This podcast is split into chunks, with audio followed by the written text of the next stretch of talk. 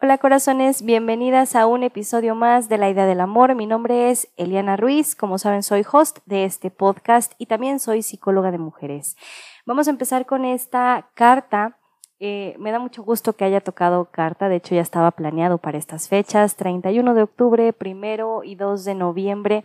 Acá en México nosotros celebramos el Día de Todos los Santos, el Día de Muertos, en donde honramos las memorias de nuestros seres que ya no están en este plano terrenal y en lo particular es una fecha que me encanta, que me gusta muchísimo. El año pasado hice un episodio en donde hablaba de relaciones de terror inspirado en un psicólogo que con mucho humor trajo como esos personajes de, de ficción, de leyendas, y lo asoció con relaciones de pareja eh, que en algún momento vivimos porque son como muy característicos de entre la fantasía y la realidad. Hablábamos de la pareja zombie, aquella que es muy negativa y que con una mordida te empieza a contagiar a ti y que tú te vuelves también así, te comienzas a mimetizar. Hablábamos de los seres oscuros, como lo son los vampiros, aquellos eh, aquellas parejas vampiro emocional que te succionan, lo mismo que drenan tu energía, que con una emoción eh, como que la absorben. Hablábamos de otro tipo de seres oscuros, como son los psicópatas narcisistas también, seres muy maquiavélicos, muy manipuladores. Hablábamos también de los fantasmas, aquellos exes que se quedan ahí como eh, borrosillos, como que no los ves, pero cuando menos te das cuenta, se hacen presentes, aquellos que te orbitan. Y también hay otros que son como los ghosting, que justamente ghost eh, a eso se refiere, aquellos que vienen, te enamoran de forma intermitente y de repente se desaparecen, jamás vuelves a saber de ellos.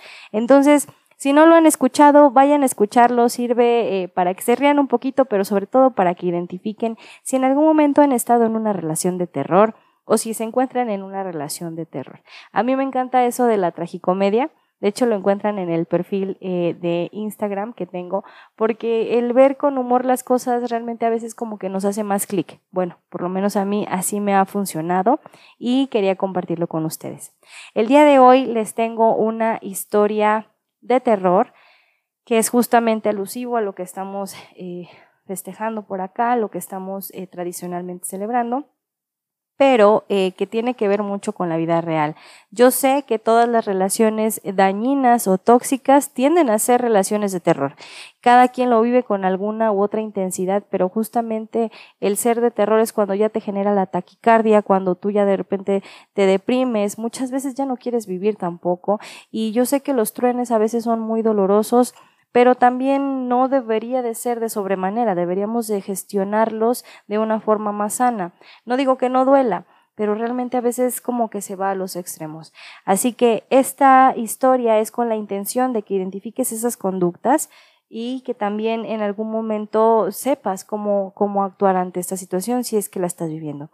Y bueno, así que si quieres saber de qué se trata esta historia de terror, ya sabes, continúa escuchando.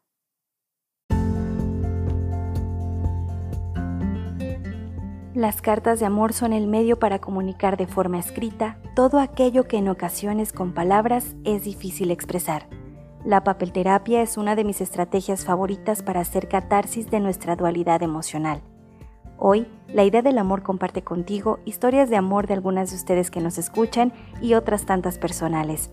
Así que ya sabes, manda tu carta, será completamente anónima a la idea del amor by outlook.com o en Facebook e Instagram en arroba la idea de la Moreliana y sanemos juntas.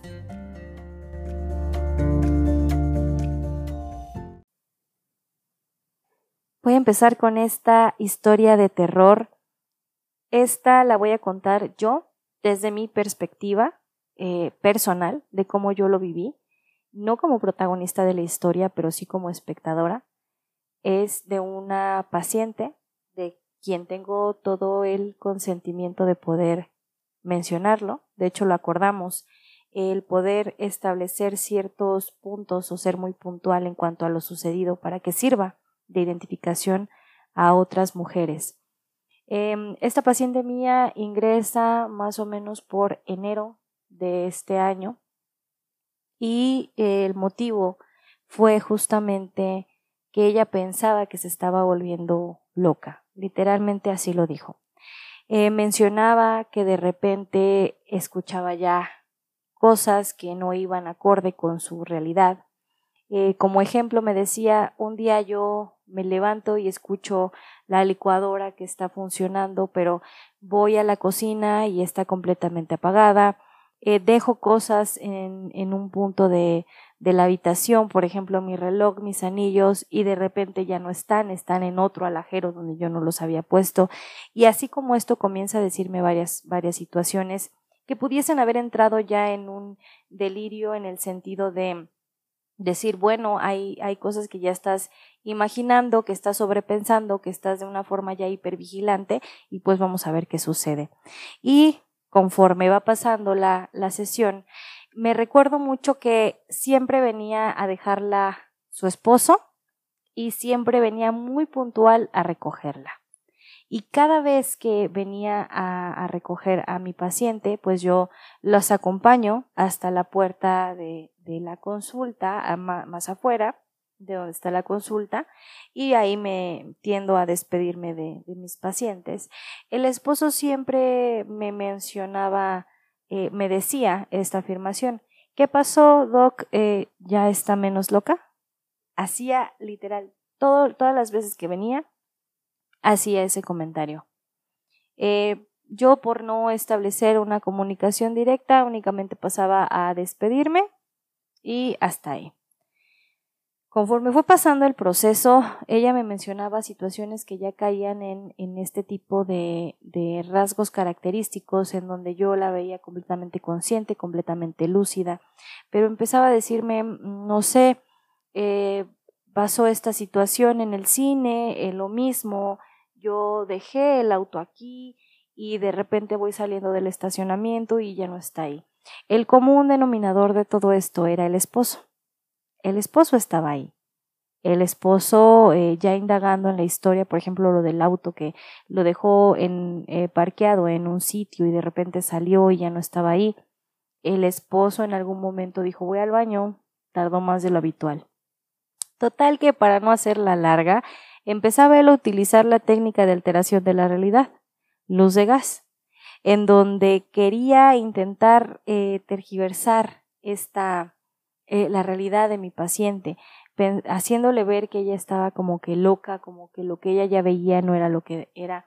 Y tenía un trasfondo, justamente. Él hizo todo esto con la intención del día de mañana, si mi paciente se enteraba que él tenía otra relación, pues le dijera simplemente estás loca, estás alucinando y no es así. Cabe mencionar que justamente eh, yo me vi involucrada porque pues dicen por acá pueblo chico, infierno grande. Y en la plaza que tenemos por acá, yo vi al esposo de mi paciente con alguien más.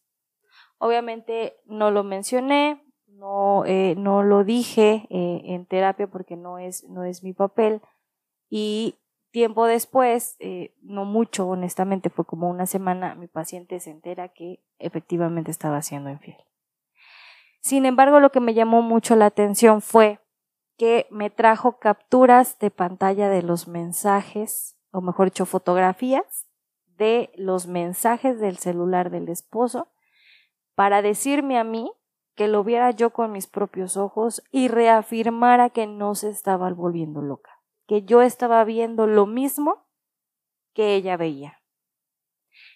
Quiero hacer eh, justamente hincapié en esta parte de que asumo es lo más terrorífico que puede existir. Es cuando tú ya te consideras incapaz de poder interpretar tu propia realidad, donde ya estás completamente drenada, donde ya no estás segura de lo que estás viviendo. Chin, sí lo dije, así, así era o no era así, e, igual y yo estoy alucinando, igual y así no era, y empiezas a justificarlo con el discurso de otra persona, que en este caso era la pareja. Cuando ya empiezas en esta situación a dudar de ti, de tu propio juicio, estás en una relación completamente de terror.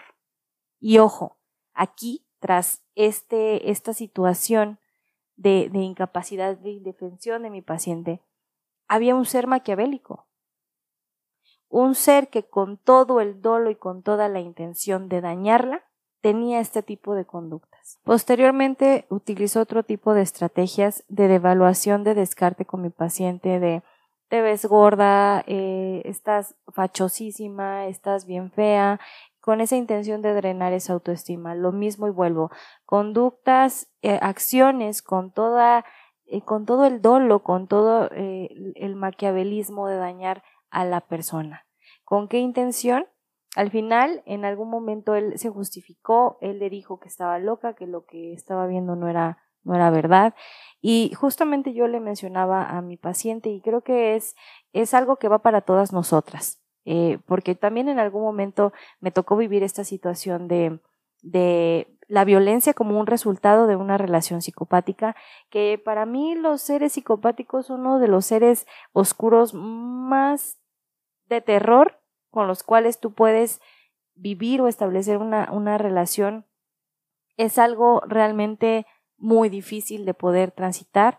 Eh, entonces, en algún momento yo lo, yo lo mencionaba, me lo mencioné a mí misma también, en algún momento lo escuché fuera, en donde tú no puedes sanar mientras sigas consumiendo el veneno todos los días. O sea, es venir a terapia un ejemplo, o yo en algún momento que también eh, he estado en, terapia por esa situación en particular, eh, era ir a terapia una hora, 45, 60 minutos, y al salir de, de, la consulta, estar con esa persona. O sea, envenenarte nuevamente, alterándote tu realidad, em, participando en este tipo de dinámica, eh, eh, devaluándote, descalificándote. Entonces yo, yo mencionaba esta parte donde, ok, sí, sirve y espero te contenga y realmente encuentres eh, esa fuerza que tú, que tú necesitas en estos momentos de validarte, de trabajar en ti. Pero ojo, tú vienes aquí 45, 60 minutos, sales y viene, ya te está recogiendo aquí en la puerta para decirte de una, lo, porque lo primero que salía de su boca era, ya está menos loca, descalificando y era evidente y se notaba en el rostro de mi paciente esa tristeza, ese como desánimo, el, desganarte completamente por este tipo de, de comentarios. Cabe mencionar, obviamente, y yo sé que es una obviedad, todo el abuso psicológico, todo el abuso físico que en algún momento llegó a vivir. Entonces, el perfil de esta persona ya lo hemos revisado en algunos otros episodios, estos rasgos característicos de la personalidad también, eh, pero me gustaría referirme por este episodio que estamos haciendo como este ser maquiavélico y un ser oscuro, ¿ok? Reflejado en esta historia de terror, del cual yo sé que muchas en algún momento no estamos exentas de pasar por esto, pero que es muy importante la información para poder reconocerlo a tiempo. Mi paciente mencionaba mucho algo que a veces como que nos cuesta asimilar cuando estamos en este tipo de relaciones espeluznantes y, y, realmente dolorosas de, pero es que él no era así, ¿no? Es que él era maravilloso, es que él era detallista, es que no, a ver, espérate. A mí me costó mucho trabajo entenderlo. De verdad que me costó mucho trabajo aceptarlo y asimilarlo. Y a veces yo me mentía también a mí misma. Y decía, no, es que sí es posible que cambie y, no es que no era así, no, sí, sí era así. Así era. Y, tenemos que reconocer que cuando empezamos una relación tratamos de mostrar la mejor cara, ¿no? La mejor versión. Y después, cuando ya decides amar a la persona, es cuando decides amar esa otra dualidad, esa, esa otra parte de la persona. Pero es que también no me salgan con que eh, en algún momento me daña y sí lo acepto por amor. No, eso es una, de verdad que es, es parte del abuso, yo lo entiendo. Como persona, eh, como profesional, yo lo comprendo y, sé cuál es mi posición, mi trabajo, pero como persona, de verdad que digo, no, por favor, yo ya estuve ahí, yo sé de lo que estoy hablando. En algún momento yo dije, ¿cómo es posible? Tú estás viendo que está pasando esto y esto, y que te están drenando y que te están lastimando, y ahí estás. ¿Qué está pasando? Bueno, hoy sé que es que sé que es lo que hay detrás, pero también sé que se puede salir. Eh, lo he mencionado muchas veces, hay vida después de un amor psicopático, hay vida después de una relación con este tipo de seres oscuros, los narcisistas, los vampiros, toda la lista que, me aventé en el episodio de hace un año, hay vida después de este tipo de relaciones. Lo importante es darle el valor que tiene a la información para que podamos identificarlo y sobre todo trabajar en nosotros todos los días. Esta historia terrorífica, eh, bueno, yo sé que fue muy breve, y, dentro del contexto hay muchísimas, muchísimas más cosas eh, por mencionar, pero quiero dejarlo hasta aquí. ¿Por qué? Porque como desenlace tiene un buen desenlace. Mi paciente hoy está mucho mejor, eh, está mucho más dentro de este proceso de empoderarse, de recuperar esa esencia. Fueron mm, como cinco años de abuso y, esta persona está justamente ya en el descarte, pero está en la etapa del hoovering. Para quien no entiende esta parte es esa persona trata de recuperar su suministro que es mi paciente. Entonces, por eso es muy importante el proceso de terapia, que puedan tener esta contención y sobre todo que comiencen a sentirse seguras de la realidad que está viviendo y de que comiencen a concientizarlo. Y no tiene nada que ver con el amor, ¿eh? con el es que lo extraño, esto se llama síndrome de abstinencia, abusadas. No es de que lo extrañemos, no, el cerebro está diseñado para ser feliz. Obviamente con el transcurso del tiempo minimizas las situaciones difíciles y las situaciones de abuso, pero ahí están. Es importante recordarlas, es importante no hacer menos la historia de terror que has vivido ahí. Es que es que ni aguantas nada, es que no es para tanto, no sí, es que no podemos invalidar la experiencia de alguien y el dolor de la otra persona. Cada quien vive las experiencias de dolor con una mayor intensidad o menor intensidad. Ese no es asunto de nosotros. Hay que validar el dolor de la otra persona. Así que esta es una historia de terror, una historia que has pasado tal vez tú, yo, eh, mi paciente, que muchas mujeres hemos estado viviendo. La violencia es resultado de un abuso psicopático, de un abuso de una relación con un ser oscuro. Así que no solamente es violencia a secas, no, hay una razón de ser, hay un trastorno de personalidad detrás de todo esto y por favor siempre busquen esa información, el apoyo y contención. Para quienes estén viviendo este tipo de relación de terror, saben que pueden contactarme. Pónganse en contacto conmigo para que yo pueda apoyarles de alguna forma. Me pueden encontrar en Facebook e Instagram, repito, en arroba la idea del amor Eliana. Y si no, contáctenme directamente por vía WhatsApp al 55 14 46 78 06 para que yo pueda ayudarlas. ¿Ok? Bueno, por este episodio sería todo. Espero les haya gustado. Eh, espero no estén viviendo una relación de terror y si la están viviendo, por favor, ya saben, escríbanme a mis redes sociales, las estoy leyendo por allá, de alguna forma podemos apoyarnos entre todas. No olviden unirse a nuestro grupo que tenemos ya una comunidad en WhatsApp que se llama Sanando Juntas. Por ahí echamos el discurso todos los días Ahí checamos lo de las tertulias, lo de los clips de salud mental también, para que puedan tenerlo a la mano. Para ingresar encuentran el link en mis redes sociales que les, acabo de mencionar. Simplemente le dan clic para unirse a la comunidad y por allá estamos hablando todos los días. Bueno, muchísimas gracias por haber llegado hasta el final de este episodio. Les deseo un muy bonito primero y dos de noviembre acá en México. Les mando un abrazo largo a distancia y nos escuchamos pronto. Bye.